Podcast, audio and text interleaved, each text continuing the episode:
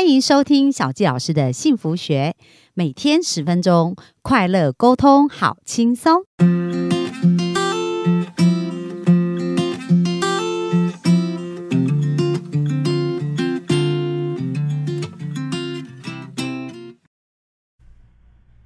欢迎收听小纪老师的幸福学，很开心又在空中跟大家见面。那本周呢，想要跟大家分享，健康不是第一。而是唯一哦，所以我们就要来聊一聊健康这个主题。那因为最近呢，在新冠疫情，整个台湾其实是进入高峰哦。就过去的这一两个月当中，有很多很多的案例。那我们常常听到说，诶，当我们疾病好的时候，感冒好的时候呢，那可能有一种症状就是脑雾哦，就是脑好像有一点不太能思考或者顿顿的。那像小杰老师本身也在今年的五月多有被确诊。那当时呢，我在确诊的。时候就是我。将将近昏睡一个礼拜，就是会非非常想睡觉。那也可以感觉到那时候自己的大脑呢，好像是有一点呃半休息状态，不太能够思考哦，就是呈现一个很很需要休息哦，所以才会一直想睡觉这样子。那大家可以想象哦，如果我们的身体不健康，我们的大脑不能运作，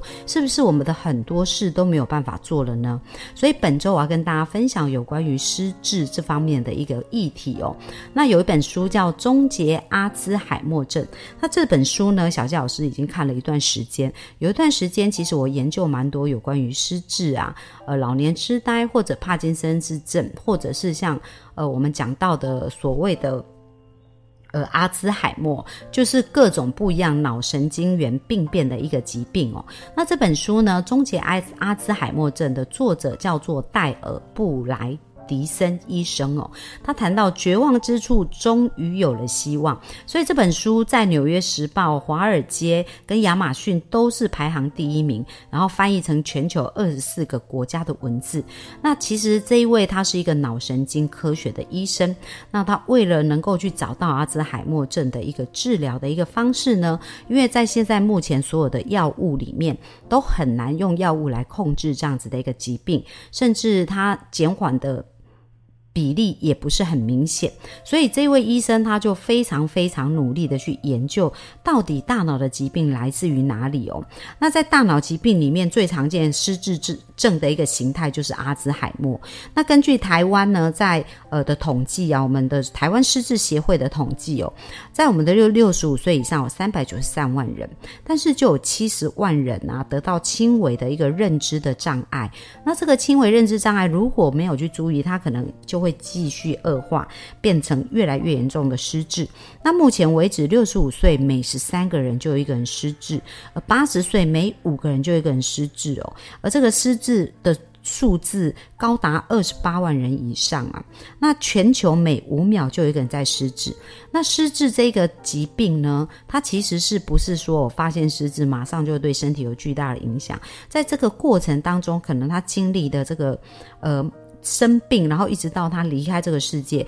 平均来讲至少十二到十五年哦。那我们可以想想看，这十二到十五年呢，因为他还是有行动力，只是他的脑没有办法正确的判断很多的指令。那对于一个有行动力的人，你要照顾他，其实相对又是比较挑战。那很多人他没办法自己照顾，只好到安养院去哦。所以像这样子的一个照顾的一个情况呢，大约平均啊，我们刚刚讲到。十二年到十五年，他所要花的医药费大约平均需要到一千两百万到一千五百万，所以这对很多人来讲都是一场非常恐怖的一个噩梦哦。那接下来我们就来谈一谈啊，如果它是可以预防，而且又可以逆转的话，那到底呢有什么样的方式可以做？像这本书里面他就谈到，它是第一个证实可以预防跟逆转认知退化的一个疗程，就是我们所说的呃 record。R E C O D E O，，就是这个医生呢，这个戴尔医生他所呃研发，而且他所发明的一种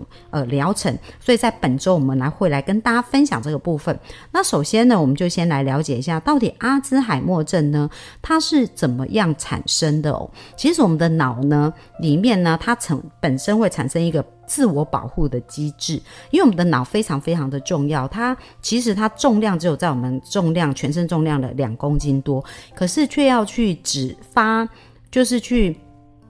做很多很多指令的一个发动哦，让我们的身体可以产生很多很多的动作，这都是来自于脑。那呃，在这个脑的保护机制里面呢，其实有三个原因哦，会产生所谓的这个脑的退化的一个疾病哦，失智的一个疾病。第一个原因呢，就是当有毒性来。去侵扰、侵扰或威胁的时候呢，那我们的身体的脑神经就会产生一些自我防护的一个机制哦。所以呢，当有毒性来攻击我们的脑的一个部分的时候，我们这个部分呢，也会影响到我们的脑神经元的一个退化哦。就是呃，它会从感染啊，或饮食啊，或这一些部分产生一种发炎，然后这个发炎呢，就会导致我们身体它是没有办法。呃，就是我们的脑就会开始有一点错乱这样子哦。那另外呢，一个叫做缺乏支持性的营养跟荷尔蒙，跟其他支持大脑的一个分子哦。因为我们讲到大脑它要一直运作，做很多的事嘛。那我们刚刚讲到说，如果有一些有毒物质进到我们的身体，我们身体会自己产生一种发炎反应来保护我们的身体。而这个发炎反应呢，它其实就会产生一些其他的呃，对我们脑细胞的影响，所以我们就开始会产生一些。症状，那我们刚刚讲到说，诶，如果缺乏支持性的营养，像荷尔蒙失调啦，或者是我们大脑的一些营养分子的话，那也是哦。我们大脑要超时工作，可是它的营养不良，就好像我们常常看到非洲很多人营养不良，然后他们的小腹就会凸得很厉害。所以呢，这个就是当营养不良，身体也会产生一些反应跟机制哦。那另外一个部分就是当有毒的物质来影响我们的脑的部分，我们最常听到就是重金属污染那在这个重金属污染的过程当中，我们知道以前讲到铝铝制的一个。部分哦，铝制的锅具，它虽然传导力很强，传传热的力量很强，但是呢，因为铝它本身是一个重金属，而重金属过多的堆积也会导致我们的脑神经元受到伤害。那像我们很熟悉的有关于汞啊，然后或者是这一些部分，那汞在哪里有呢？比如说在我们的假牙里面，如果是有银粉的话，那其实它也会产生这个呃，遇到热会蒸发。所以如果我们的牙齿里面不是所谓的塑料的一个部分，因为在比较早期，我们在做假牙或者填补的一个补充剂，通常用的都是银粉。那银粉呢，它就会产生汞哦。那这个汞也是一种会让我们的脑神经。变成迟缓的一个重金属。那另外还有一个部分就是霉菌哦，因为在台湾比较潮湿，所以比较容易有霉菌的产生。而霉菌呢，它进到我们的身体里面，也会对我们的脑有影响哦。所以有没有发现呢？我们的脑它其实是非常的精细，可是当产生这一些不呃很多的一个影响的时候。是会让我们的神经元受到一些伤害的，可是我们能不能阻断这个伤害，然后甚至可以逆转哦？那其实我们先来了解我们的生活形态到底如何做会导致于我们得到阿兹海默症哦。像在书中他就特别提到，如果我们这样做，我们就会得到阿兹海默症。他就开始形容啊，第一个就是当我们工作到很晚的时候，我们又吃宵夜，而宵夜吃的又是甜的，那甜的东西呢，然后我们去睡觉，我们在睡觉的时候，我。我我们的肾，我们的胰岛素，它就会持续飙高，因为我们在睡前吃了甜的东西嘛，所以我们这个高升糖的一个指数会让我们的胰岛素飙高。那在我们的脑神经元里面，他们发现所有退化的疾病里面有一个叫做蛋，呃，就是糖类的一个淀粉酶哦。那这个淀粉酶呢，当它因为大家可以知道糖的东西是不是会黏黏的，而这个。淀粉酶呢，如果过多的时候，就会产生那种黏液。那这个黏液如果把我们的脑细胞神经元包起来的时候，它是没办法呼吸，而且没办法得到一个充分的营养，所以这样子这个脑细胞就会渐渐的死去跟受影响哦。所以我们知道这个淀粉酶呢，其实是会影响到我们脑神经的细胞的。而淀粉酶，我们刚刚讲到，如果我们是使用高升糖的一个产呃一个食物，那会产生我们的胰岛素的一个。亢进哦，或者是胰岛素的一个大量的分泌的话，其实是很容易导致这样子的一个后续的一个状况的。所以第一个呢，就是我们在吃宵夜，如果又吃甜的，这个是一个很重要的一个因素。那第二个，他讲到我们的典型早餐呢，就是美式的典型早餐，比如说吃面包啊、甜甜圈呐，然后喝牛奶啊，然后其实面包啊、甜甜圈这一些全部都是属于低升糖的食物。所以各位，如果你吃完早餐，比如说面粉呐、面呐这一些。淀粉类很多的，吃完以后是不是很想打哈欠、想睡觉？所以这也是属于低升糖，会让我们的。我刚刚讲会让我们的胰岛素快速升高，然后另外我们也讲到，其实脑呢，如果它变得呃退化，其实跟发炎很有关系。那其实还有一个奶制品哦，就是我们喝了大量的牛奶啊，奶制品的东西，它也会导致我们身体会有发炎的状态，或者是我们肉类吃太多的话，身体也是会有发炎的状态。所以这种过度发炎也会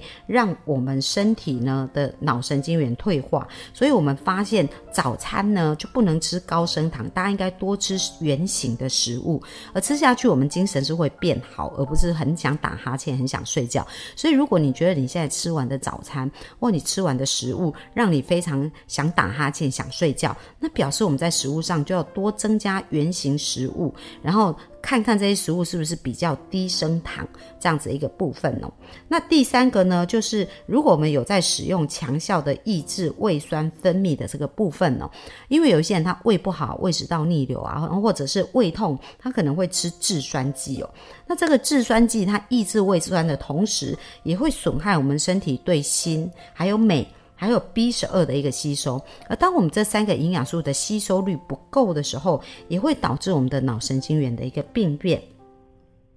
那接下来他也谈到说，如果我们有在服用降血脂的药物，那降血脂药物虽然可以控制我们看起来我们的血脂、我们的胆固醇的数字、血脂的数字看起来比较漂亮，可是它的呃疑虑就是它也有可能导致我们的脑萎缩的这样子一个风险哦。然后另外还有一个很重要，就是当我们压力很大的时候呢，那我们压力很大，我们知道就是我们的皮质醇会升高，那这个皮质醇升高是。为了帮助我们应付我们肾上腺素会分泌这个皮质醇，因为我们身体会判断我们现在压力很高，就处于一个备战想逃的一个状态，所以它这个皮质素增高的时候呢，它也会损害我们海马回里面的一个神经元哦。那我们知道，我们海马回是主要是协助我们在做一个长期跟短期记忆的一个转换，所以如果我们这样子呃这个。功能受到常常受到压力，然后受到这个皮质醇的一个影响的时候，它也可能会提早衰弱。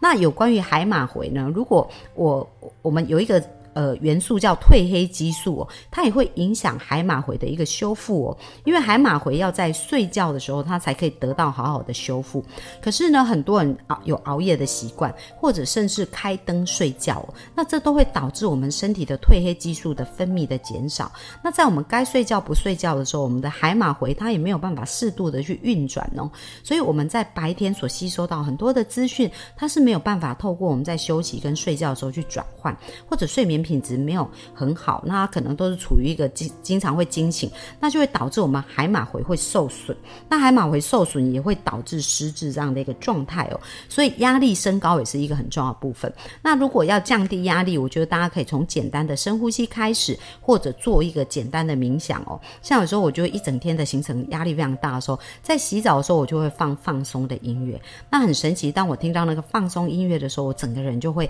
放松下来。那这是非常重要。那另外还有一个部分就是很多人怕黑嘛，然后或者是很爱漂亮，所以全身都包得好紧紧的才会出门。那其实这我们身体就没有办法晒到太阳，其实这样的话就没有办法产生维他命 D 哦。那维他命 D 也是预防失智一个非常重要的要素，所以有时候适时的晒太阳也是非常重要的。那最后呢，就是要减少反式脂肪、反式脂肪的使用，因为我们知道呢。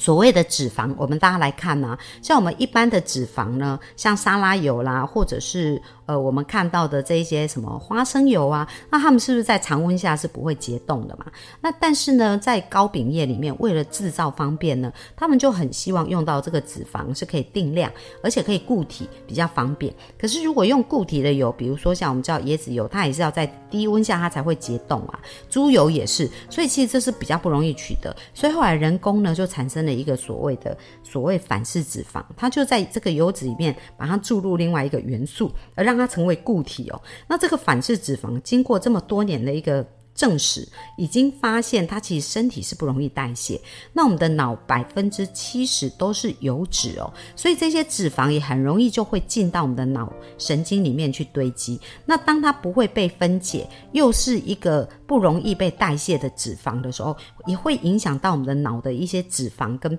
代谢的功能，而导致我们的细胞，你可以想想看，你的细胞如果被一堆脂肪，就是我们讲常常讲脂肪肝呐，或者是我们在呃整个器官里面被过多的脂肪包住的时候，它也是没办法呼吸的。而这些脂肪都不是好的脂肪，是坏的脂肪的时候，就会找。导致我们身体有很多负面的一个病变，所以大家有没有发现呢？这个终结阿阿兹海默症的这一个作者呢，他谈到，首先先让我们知道所谓这一个疾病的由来是怎么样哦。那当我们在日常生活开始可以去，我们刚刚讲到，我们这样做会得阿兹海默，那其实我们只要逆向做啊，我们其实就减低了很多的一个机会了。所以在明天呢，我们会继续来跟大家探讨，就是说，诶，如何透过这样子的一个部分呐，去。逆转我们的健康哦，那明天我们会讲一些实际的案例，让大家可以更加了解它到底能够在逆转跟协助上面达到什么样的一个部分。那这是我们今天的分享喽，谢谢大家，拜拜。